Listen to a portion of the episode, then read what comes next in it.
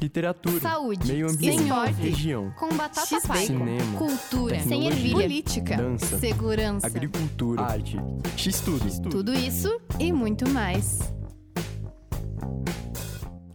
Olá, está começando o X Tudo. Eu sou a Bruna Scheifler. Eu sou Camila Pelim e hoje a gente vai falar sobre a cybercultura e como que ela se relaciona com o luto. Uh, como ela se é a nossa relação com a morte. Nós vamos então tratar sobre o luto virtual e também sobre velórios virtuais. Você tem alguma ideia de como isso funciona? Pode parecer uma ideia absurda para alguns, mas longe da nossa realidade, talvez até algo insensível. Mas isso, na verdade, já acontece, está bem próximo da gente. E por isso a gente recebe hoje a Maria Luísa Pradella Ramos, que faz parte do núcleo especializado em luto do Centro de Estudos da Família e do Indivíduo de Porto Alegre, o CORA. Seja muito bem-vinda. Obrigada. Nós também recebemos hoje a professora, nossa supervisora, Viviana de Paula Friedrich. Ela é, atua na área da convergência das disciplinas relacionadas ao tema aqui na Faculdade de Artes e Comunicação. Oi, gente, claro, a gente, bichinho do rádio pica, a gente não pode ficar pro lado de fora sempre. De vez em quando a gente tem que entrar para dentro do estúdio, ainda mais para falar de um tema tão importante e com variáveis tão impactantes no nosso cotidiano. Sejam muito bem-vindas. Muito obrigada. Bom, cada pessoa imagina a morte de uma forma. Muitos não gostam nem de pensar que isso vai acontecer um dia. Aqui no Ocidente, a figura do imaginário coletivo que representa a morte é aquele esqueleto com manto preto, capuz, foice, às vezes até asas ele tem. Medo. Mas as Medo. outras culturas, elas têm outras representações, né? Então nós vamos conhecer um pouquinho sobre como essas outras culturas veem a figura da morte. Cardápio.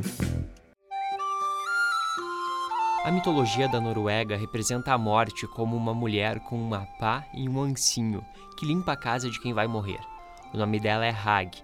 Quem lava as roupas dessa figura são os espíritos das mulheres mortas no parto. No Japão são vários demônios que representam a morte. O nome deles é Shinigami. Foi a partir da popularização desses espíritos em mangás, animes e filmes que deram força para a figura da morte ocidental. Na tradição judaica existe o anjo da morte. Ele é um ser com 12 asas e tem o corpo coberto por tantos olhos quanto o número de pessoas vivas. Esse ser guia os vivos ao mundo dos mortos. Os bretões viam a morte como um homem misterioso, vestido de preto com um chapéu de abas largas. Seu nome é Anku. Segundo a tradição, ele vaga pelo mundo em busca de almas para levá-las em sua carruagem ao mundo dos mortos. Na mitologia escocesa, a morte é chamada de Kusith. Ela tem a figura de um cão enorme com o pelo verde. Quanto mais alto o latido, mais próxima está a morte. Quem ouvi-los três vezes não escapa desse destino. Bom, agora que a gente viu, né, como é que algumas. é, a gente escutou um pouquinho sobre como algumas culturas conhecem a morte, né? Tem essa figura da morte. Acho que a gente precisa começar do básico. Maria, explica pra gente é, o que é o luto, qual que é o papel, então, que ele tem no ciclo da vida. Bom, o luto é, na realidade, uma reação esperada, né, diante de uma perda de alguém muito significativo. Tá? Nós tendemos a reagir e isso é uma coisa esperada e normal, né, diante de uma perda. Todos nós passamos por essas reações, né, de luto. Ah, e eu acho que uma coisa importante de saber sobre o luto é que essa reação ela é individual, ela é única. Cada pessoa vai reagir a uma perda, a mesma perda, de formas diferentes. Né? E isso vai depender ah, de alguns fatores. Por exemplo, quem era a pessoa que morreu? né?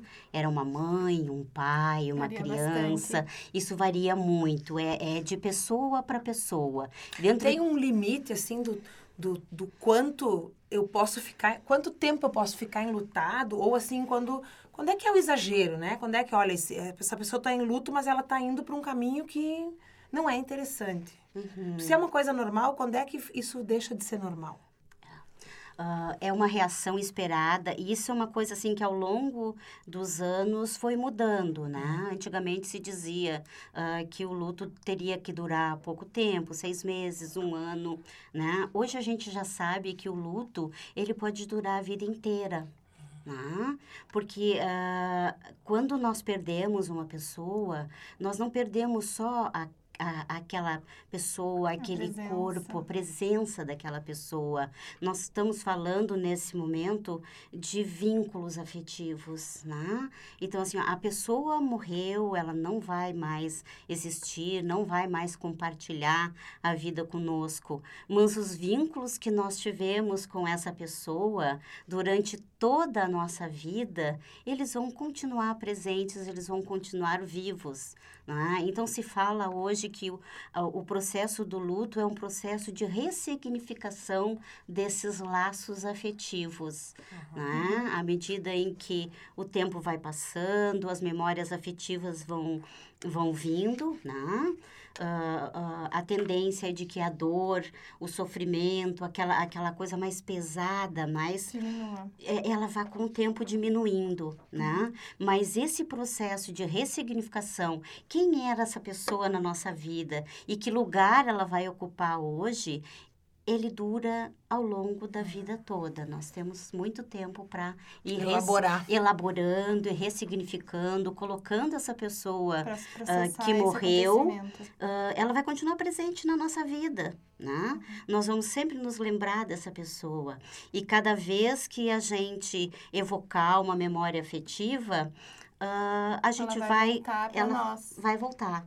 E volta, às vezes, de forma diferente. Porque cada vez que a gente evoca, a gente se lembra de outros detalhes, outras circunstâncias, não é? Não é que- algo fácil, né? Não, é uma coisa bastante complexa, né? E pode durar bastante tempo. Professora Bibiana, então a gente queria saber também o que é a cybercultura, né? Já que ela vai se relacionar bastante ao nosso tema da morte hoje neste episódio. Então, é, a partir da década de 70, mais ou menos, né, com o advento das tecnologias digitais, assim, com a, com a ampliação e a popularização das tecnologias digitais, a partir do momento que elas passam a fazer parte do nosso cotidiano, é, os dispositivos, as plataformas de comunicação, elas vão impactar a nossa vida. Elas vão impactar a forma como nós nos comunicamos uns com os outros, elas vão impactar a forma como nós nos relacionamos uns com os outros. Vocês vejam que no Facebook, por exemplo, a gente usa muito a palavra amigo, né? Mas amigo, há um tempo atrás, tinha um outro sentido. Então, há uma mudança até no sentido do que a gente entende como amizade, eh, namoros online, por exemplo, né? não só nas redes sociais, mas de várias formas, os chats de conversação. Ela vai mudar a forma como nós fazemos negócio, a forma como nós investimos o nosso dinheiro, a forma como nós compramos. E ela vai impactar, inclusive, o nosso deslocamento no espaço físico. Porque se antes eu precisava ir no banco e agora não preciso mais, porque eu tenho o banco na palma da minha mão, eu não vou mais me deslocar na cidade. Então, os desdobramentos da cybercultura no nosso cotidiano são muito, muito, muito grandes, né? E eu entendo que não tem como eh, mudar tanta coisa e isso não impactar, por exemplo, os rituais do nosso cotidiano, né? Que eu entendo que o luto, a Maria Luísa me corrija se eu estou errada, é um tipo de ritual também, né? Com certeza. O velório é um Claro. ritual da chegada do luto, da de despedida da pessoa. Então, é, se a internet, se a cybercultura, não só a internet, né? Se a cybercultura, com todos os seus dispositivos, impacta a nossa vida de muitas formas e a forma como nós nos relacionamos com as pessoas, ela impacta os nossos rituais. O namoro, o cortejo, né? De cortejar o outro, né? O casamento, é, é, como se mata a saudade, por exemplo. Os acontecimentos do Os Facebook acon- são grandes exemplos disso, né? Das pessoas colocam em um relacionamento sério. Exato. E isso muda também quando é, a gente vê muito, né, que a pessoa acaba falecendo e aí a gente, com- as pessoas que estão passando por, por esse processo de luto continuam a ver fotos sendo compartilhadas. É, tem até o, o- no Facebook tem o memorial agora que é criado, né? O, o perfil da pessoa é um memorial. Professora ah, Maria, como é que a gente, as pessoas lidam com isso, né? O que que isso impacta na vida de quem está passando por esse processo, né, de luto? Bom, ah, como impacta é uma coisa assim que a gente ainda não tem como mensurar, né, atualmente, porque isso é uma coisa ainda muito nova, né? Então não se tem muito muitos trabalhos científicos que nos digam né, do impacto isso nisso na, na vida das pessoas, Uh, mas ah, é, é visível assim que isso mudou muito, né?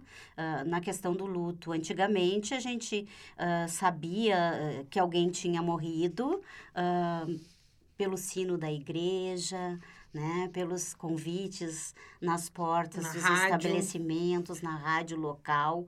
Hoje, a primeira coisa que a gente vê quando abre o Facebook de manhã, né?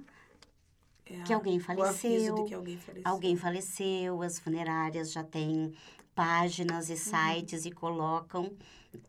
Então, ah, nós ah, vivenciamos isso hoje no dia a dia, né? Os nossos amigos ah, do Facebook expressando o seu pesar, a sua tristeza, mandando condolência para as pessoas, né? Então, a o luto que antigamente era vivido na privacidade, hoje ele é um luto ah, compartilhado, publicizado, né? Então tá aí para todo mundo ver e A gente participar, poderia né? dizer, agora te ouvindo falar, Maria Luísa, eu fiquei com isso na, na cabeça, assim, de até de uma necessidade de mostrar o luto.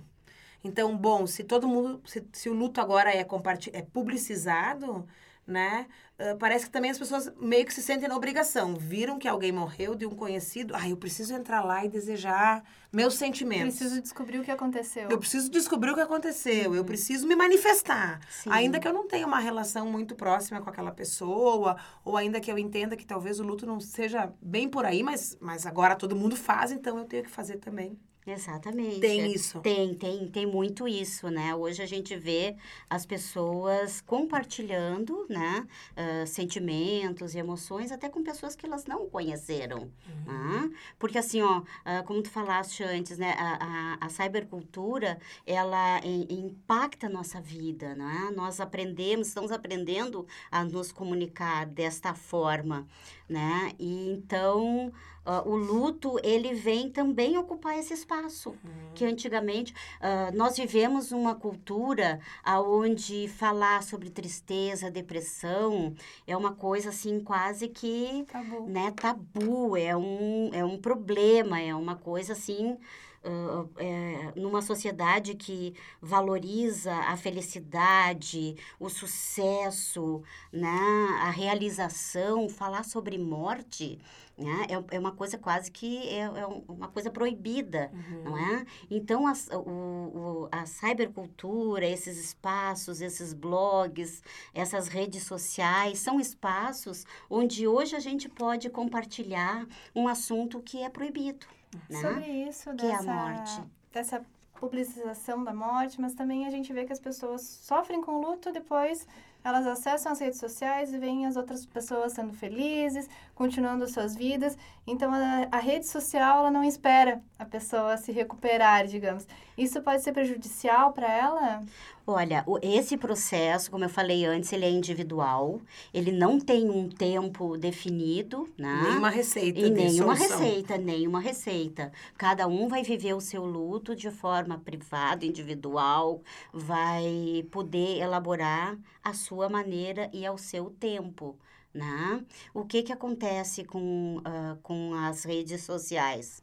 Ah, no momento, né, a rede está presente, está solidária, né? E o que, que acontece com isso? Daqui a pouco já entra em esquecimento, né? Mas o enlutado continua no seu processo, né?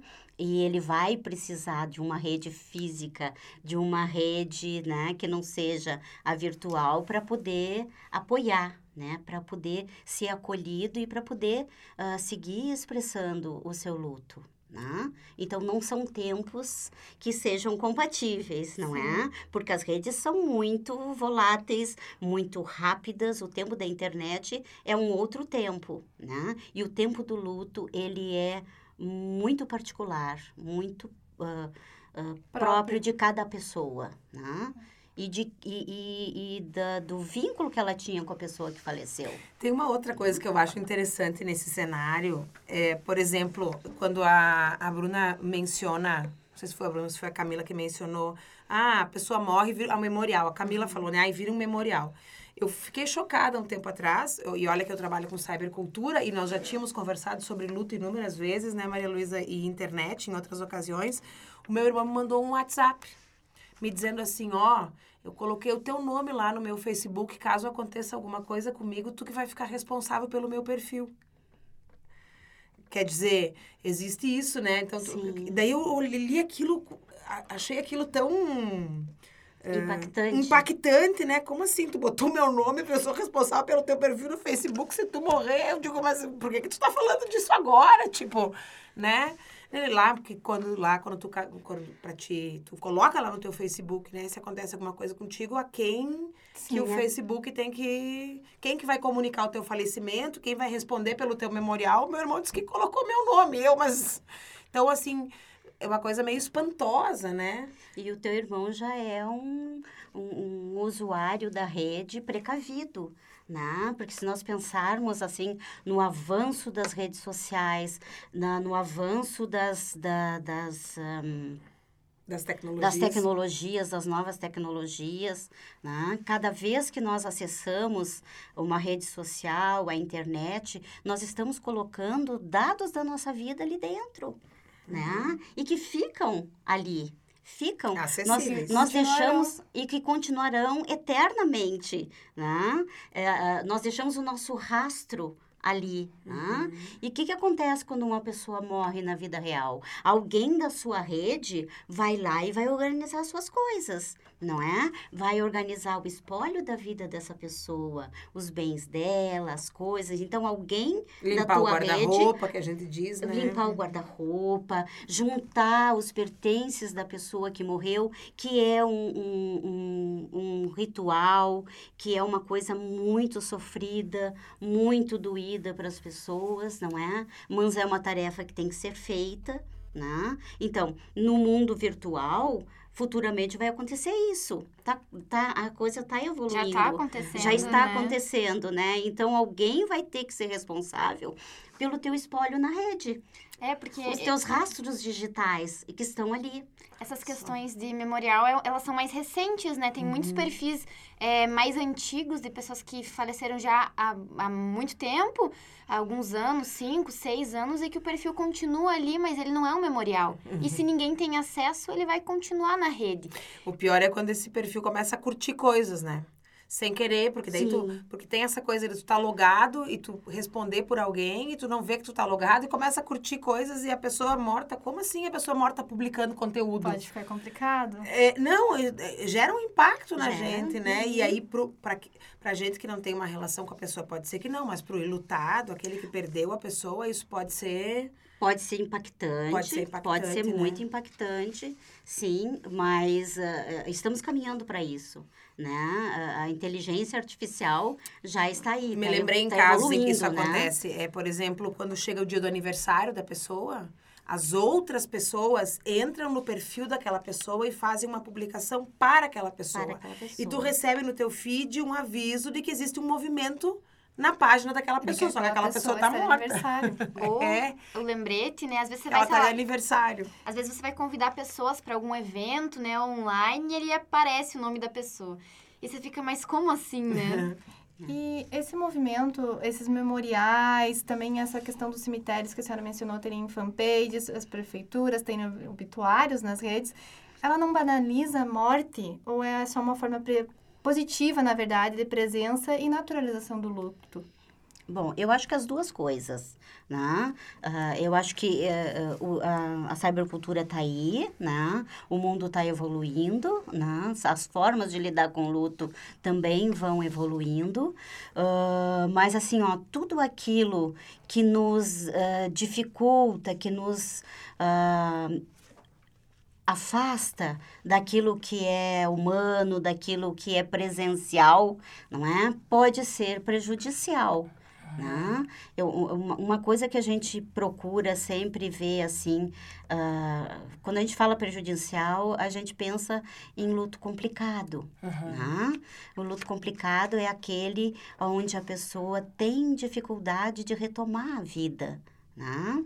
Existe, uma, existe um- uma forma de se ver o luto que, que eles, os, os autores chamam de processo dual, né? Que todas as pessoas enlutadas acabam ah, ah, oscilando entre dois polos. Um polo que é o da vivência do luto, da dor, da tristeza, da raiva, todas aquelas emoções que vêm carregadas com o luto, e um outro polo que é um polo de restauração, que é de retomada da vida, né? Então, quando essa oscilação ela fica pendendo muito para o lado da dor, da tristeza, do- das reações do luto, a gente já fica em alerta, né? Que esse lutado Preocupante. pode estar fazendo um processo de luto complicado, né? Então é importante que a pessoa consiga acessar sua dor, viver a dor do luto, porque ela é fundamental. Nós precisamos nos conectar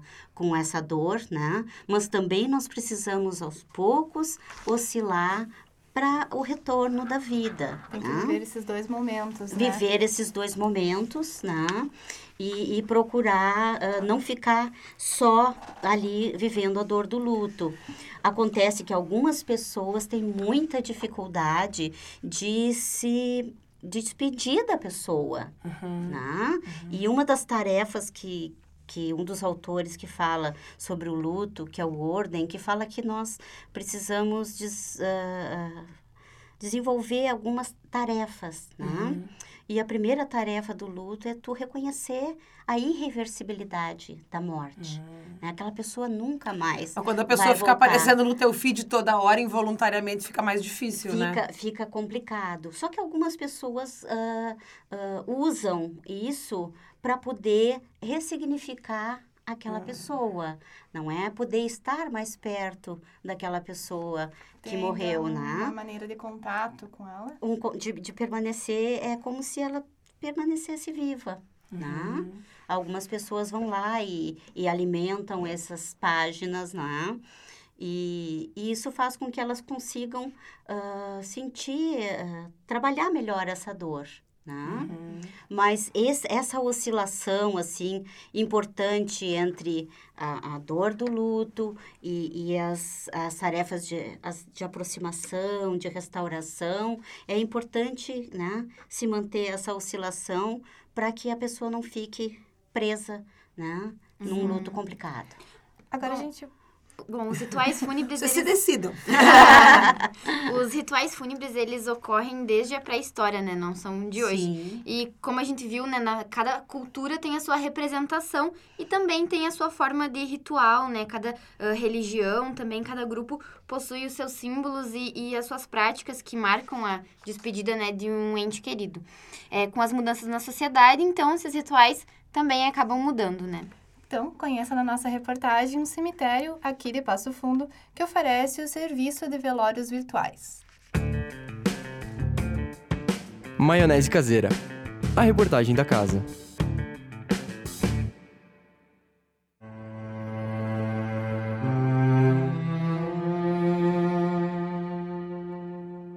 Rituais funerários refletem valores e crenças de um grupo. Um estudo afirma que o ritual de morte é uma pausa para o indivíduo e a sociedade se acomodarem diante de uma mudança dramática. A conexão do falecido com a sociedade e sua imagem permanecem após a morte. As cerimônias são uma oportunidade de reajuste social. Com a internet, novas configurações de velórios surgiram. Em Passo Fundo, o cemitério e crematório Memorial Veracruz oferece a transmissão online dos velórios. A supervisora de marketing, Cassiere Carvalho, explica o funcionamento do serviço. A partir do momento em que a família autoriza que seja transmitido, a gente habilita a função no site. Aí qualquer pessoa ah, pode acessar a partir do site. Ele roda em celular, em tablet, em computador, notebook. O cemitério conta com uma câmera instalada em cada sala de velório e no anfiteatro. A aceitação pelo serviço é considerada grande. Cerca de metade das famílias atendidas pelo cemitério concordam com a transmissão ao vivo. Embora seja uma ferramenta bastante simples, ainda faz bastante diferença na vida das pessoas. Quem tem parente uh, que mora longe, às vezes até em outro país, quem não consegue vir até o memorial impossibilitado por alguma condição física ou a pessoa não vai ter tempo de chegar até aqui, a gente consegue de alguma forma aproximar né, essas pessoas que estão longe, que gostariam de estar aqui, que não podem, dessa despedida do ente querido, desse último momento com o ente querido. Uma das famílias que aceitou a transmissão foi a do jornalista Matheus Colombo. Ele é do Maranhão e perdeu o pai há menos de um mês. Parte da família mora no estado nordestino e assistiu ao velório por meio da internet. Lá, meus avós, que, que são os, os pais do meu pai, eles fizeram uma transmissão num, num, telão lá. E daí todos os parentes puderam ir lá se despedir também, dar uma palavra de apoio. E, tipo, não, não tem, sabe? Acho que foi muito importante ter esse momento. A família no Maranhão optou por realizar também uma cerimônia tradicional. A família de lá quer também enterrar, sabe? Eles vão ter um outro ritual de despedida, por mais que tenham tido esse contato do velório e tudo mais, eles também se sentem, tipo, sentem necessário isso, um ritual mais tradicional. O jornalista, que é funcionário do memorial, considera a despedida tradicional insubstituível, mas vê o velório virtual como uma alternativa para aquelas pessoas que não conseguem participar presencialmente. A tecnologia permite pelo menos isso, sabe? De, de tu estar tá ali e tu poder fazer tuas despedidas tipo, da maneira como tu quer. Eu acho que ela não substitui uma despedida tradicional, tu vê, tu fechar aquele ciclo, mas eu acho que ela é uma boa alternativa, principalmente para quem está longe, para quem está viajando e para quem não tem outra forma, porque eu acho é necessário, é necessário tu despedir, tu, tu ter aquele momento que é difícil, é dolorido, mas que a gente tem que passar, infelizmente. Reportagem de Bruna Scheifler, fonte de pesquisa. Artigo: Seu funeral, sua escolha. Rituais fúnebres na contemporaneidade de Raquel Eisengart Menezes e Edline de Campos Gomes. Maria, a senhora considera que os velórios virtuais é, eles são uma experiência positiva? O que, que a senhora acha sobre essas iniciativas? Uh, eu acho que o, o enlutado ele, ele se posicionou de uma forma muito, uh, muito bacana, assim. Uh, os, os velórios virtuais, eles foram criados para realmente ajudar as pessoas que não podem participar da, da, da, da, cerimônia, porque a cerimônia é um ritual importantíssimo.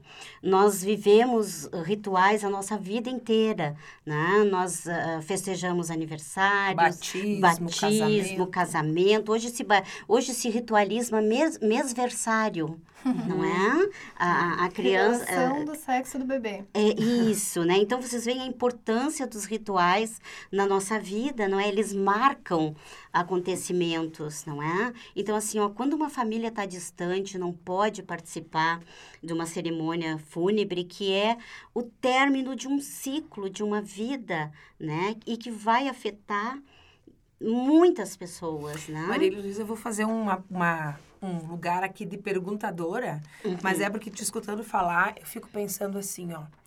É, uma das questões que quando a gente fala de cybercultura aparece muito latentemente e uma crítica, inclusive diária para a cybercultura, é quando as pessoas sentam em volta de uma mesa e ao invés de conversarem, ficam mergulhadas nos seus celulares. Sim. Porque parece que essa vida através da tela ainda que ela seja uma vida de relacionamento, porque tu está te relacionando com o outro, tu está teclando com o outro, ela, ela é um relacionamento muito mais fácil.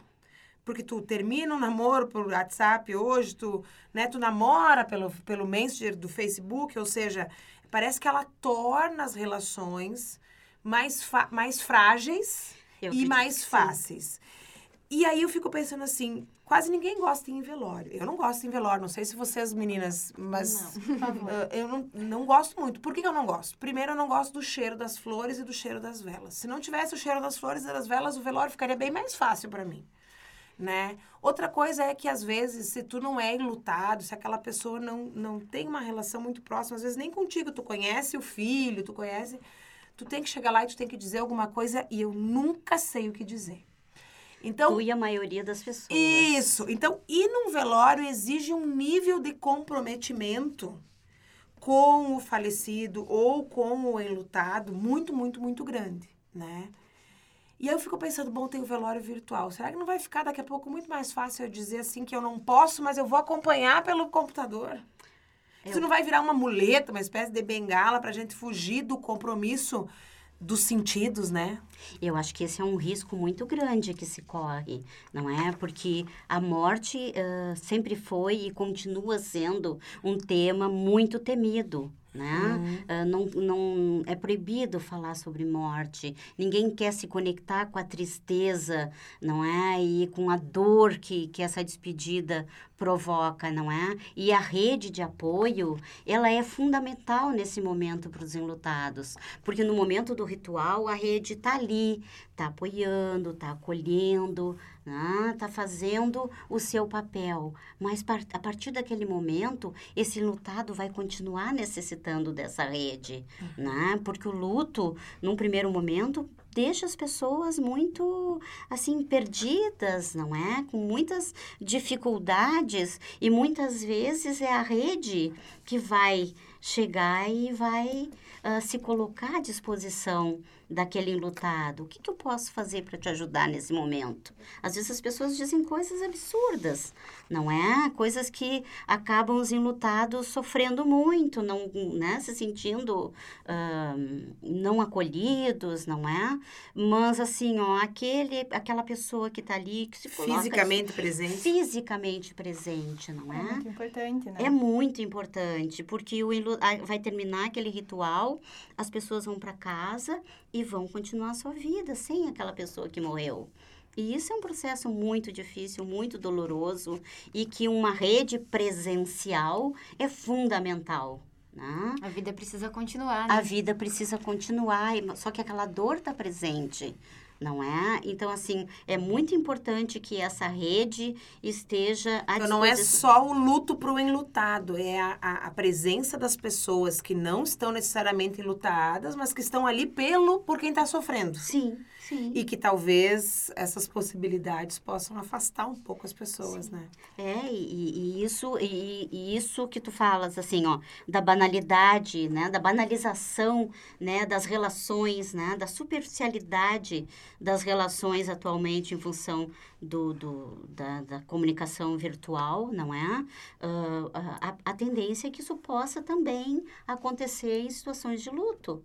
Né? Daqui a pouco é tão difícil participar de um, de um ritual fúnebre que eu vou né, ah, dar as minhas condolências ali pela, Online. À online, distância. à distância, e o que é uma coisa positiva para os enlutados, né? A gente que acompanha nas redes sociais vê que eles se sentem acolhidos num primeiro momento, se sentem felizes com com as coisas que as pessoas dizem, não é? Com, a- com as memórias que são evocadas ali, não é? Só que isso com o tempo tende, né? Precisaria ser continuado, né? Precisaria ser continuado, né? Só que não. Né? Maria, a gente quer falar também um pouquinho da série Black Mirror, porque tem um episódio chamado Be Right Back, que é volto já em português, e na série a personagem principal, ela perde o marido em um acidente. Então, sofrendo com essa perda, ela entra em um serviço online que ele recria as falas do marido falecido a partir da atividade dele nas redes sociais. Na série, essa situação avança até um ponto que ela encomenda um corpo feito de carne sintética que imita esse marido que faleceu. Bom, e a série ela vai bem mais, na, bem mais além, né? E na internet a gente já encontra os chatbots, né? Que a gente fala. Que é uma forma primitiva de inteligência artificial que se apropria do conteúdo deixado online pela pessoa ainda em vida para fazer como se fosse uma interação online. Simulação, né? Simulação. Mimetiza a pessoa, sim, né? Sim. Pra conversar com ela. Só que não é ela, né? Não é ela. E, e, e a atriz do filme, né, a personagem, ela, eh, ela acaba se dando conta de que não é a pessoa, né? Final no primeiro, bem dramático. é um né? final bem dramático, porque ela, num primeiro momento, se entusiasma, né? E, e- e percebe que, que, que ele está ali, que eles estão interagindo, só que no decorrer do tempo ela percebe que aquela, aquele, aquele robô, aquele ser que foi criado ali, não tem, né? A alma não ilusão, tem as né? mesmas É características, não reage, não reage da mesma forma que o marido dela reagia antes, não é? E aí ela cai, né, na realidade de que realmente Ele ele, morreu. ele morreu. Ele morreu, ela querer se enganar, na verdade, É. né? Isso, e isso aí demora muito, né? Então, assim, ó, ah, a gente percebe nesse, nesse episódio um luto complicado, não é? Porque ela resiste à ideia de que ele morreu, ela não aceita. Tanto que ela tenta recriar ele, né? Exato, ela não aceita a irreversibilidade da morte. E tem, mas tem um elemento importante nesse episódio, se, se quem tá ouvindo ficou curioso, corre lá pra assistir, né? Que me chama muito a atenção, porque no final ela não mata ele, né? Ou seja, ela não desliga esse androide. Não, ela, Ela, consegue... ela conserva ele no sótão de casa e ainda Uhum. permite que a filha, que é filha dele, o visite, né? Uhum. Que, que, que, Bem bizarro. que bizarro, né? É bastante bizarro e, e é uma coisa que é quando a gente vê essa coisa da inteligência artificial caminhando para isso, né, é, é um pouco assustador, né? Mas ah, é bem claro, assim, a, a dificuldade que ela tem, né, de aceitar a morte. E talvez, se não tivesse esses recursos, será que ela não teria elaborado de outra forma e mais saudável, né? É, a gente não tem Que como o prever, recurso, né? o recurso parece que ele permite que tu estenda a tua vida. Sim. Que, que é o sonho de todo mundo, né? O sonho de Sim. todo mundo é, é morrer e ficar vivo na internet, pelo menos, né? Não é, deixa, é bem nunca claro, morrer. deixa bem claro a dificuldade que as pessoas têm de se despedir Uhum. da pessoa que morreu. Uma dificuldade que é real, né? Que é E- real e que é muito dolorosa. Bom, É extremamente dolorosa. Bom, então falando em questões culturais, né? A gente vai deixar algumas dicas pra você que tá ouvindo a gente. Dica do chapeiro! Bom, a nossa dica então As já nossas foi... vinhetas é que hoje com esse assunto ficaram bizarras, né? Não combinou muito.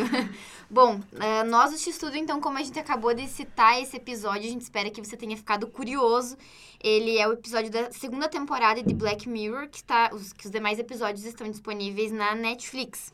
É o primeiro episódio da segunda etapa, né? Isso. Segunda fase. É, né? isso aí. E a minha Segunda dica... temporada. Isso aí. Volto já é o nome do episódio, né? Isso mesmo. Be Right Back em inglês, caso o seu Netflix E, e tem, inglês. e tem mais um episódio que discute a questão da morte, que é o São Junipero. Ah, que, ótimo. que são duas Mirror, personagens, isso, e elas ah, têm chips, né? Então elas dormem e, e, e uma inteligência artificial recria um mundo onde elas vivem, né? E spoiler, elas escolhem continuar vivendo nesse mundo depois da morte. Depois da morte, é isso aí. A minha dica, então, é uma reportagem que faz parte do livro O Olho da Rua. Ah, ele é da Eliane Brum. E a reportagem Vida até o Fim é o décimo texto do livro. Ele retrata uma enfermaria em São Paulo chamada Enfermaria de Cuidados Paliativos do Hospital do Servidor Público. E ela trata de pacientes que não têm chances de recuperação. E a Eliane, que é repórter, ela também acompanha uma paciente por 115 dias. Essa paciente, ela lida com câncer e com a certeza de que não tem recuperação, de que ela vai falecer. Nessa reportagem, ela, vai, ela faz várias reflexões e críticas à maneira como a sociedade lida com a morte. Essa mania, digamos, de querer estender a morte a qualquer custo. Então, é uma reportagem que promove uma reflexão muito interessante. E vocês têm alguma dica cultural Eu já dei a minha, o São dar, né? São Junipero. A Maria, minha dica seria agora, eh, nesse mês eh, de outubro, que tem o Halloween, né? As visitas aos cemitérios, que são As visitas guiadas, né? visitas guiadas aos cemitérios, né? Que são ah, muito interessantes, né? Que os cemitérios antigos, não é? Com suas lápides, né? E com suas esculturas, contam muito da história, não é? certeza. Então se aprende muito sobre arte, sobre história, sobre cultura nessas visitas guiadas, não é? Então a minha a minha dica seria né, é, Participar dessas participar visitas. dessas visitas. É, aqui em Passo Fundo a gente tem o projeto Museu a Céu Aberto, que faz essas visitas guiadas, né? Até com escolas, para os alunos conhecerem um pouquinho dessa realidade. Até como entendendo o cemitério como ah, um patrimônio, né? Sim, histórico. um patrimônio histórico. Social, né? Exato. Porto Alegre também tem essas visitas, Tem, né? tem. Luísa? agora, dia 31 de outubro, tem no cemitério da Santa Casa, né? Eu acredito que no São Miguel também. Aqui em Passo Fundo, então, o projeto Museu Alça Aberta, ele tem uma página no Facebook, caso queiram acompanhar, olhar as visitas, está lá disponível. Então, Maria, muito obrigada pela sua participação. Eu Nós que ficamos- agradeço. Nós ficamos muito felizes, principalmente você veio de Porto Alegre, mostrou interesse em participar, nós ficamos muito felizes que você veio. A gente agradece também a professora Bibiana, né, que está nos acompanhando desde o início e aqui participando, né, falando um pouquinho sobre os seus conhecimentos da área. Muito obrigada. Que isso, meninas. Eu que tô feliz de poder, Nós não só ficar lá agradecemos. fora, né? Hoje poder participar. É isso aí. Bom, a gente termina então agora mais um episódio do X-Tudo, que este episódio é uma produção dos acadêmicos de jornalismo Bruna Scheifler, Camila Pelim e Felipe Oze. A supervisão geral é da professora Bibiana de Paula Friderich e a técnica do Alisson Costela. Lembrando que as vinhetas são produzidas, foram produzidas em parceria com a Rádio PF pelo Evandro Oliveira. O X-Tudo ele é divulgado, então, a cada duas semanas, nos sábados, em nosso Spotify e também na página do Facebook do Núcleo Mental de Jornalismo, NECJOR FAC UPF. Muito obrigada e até o próximo episódio. Até Tchau. mais! Tchau.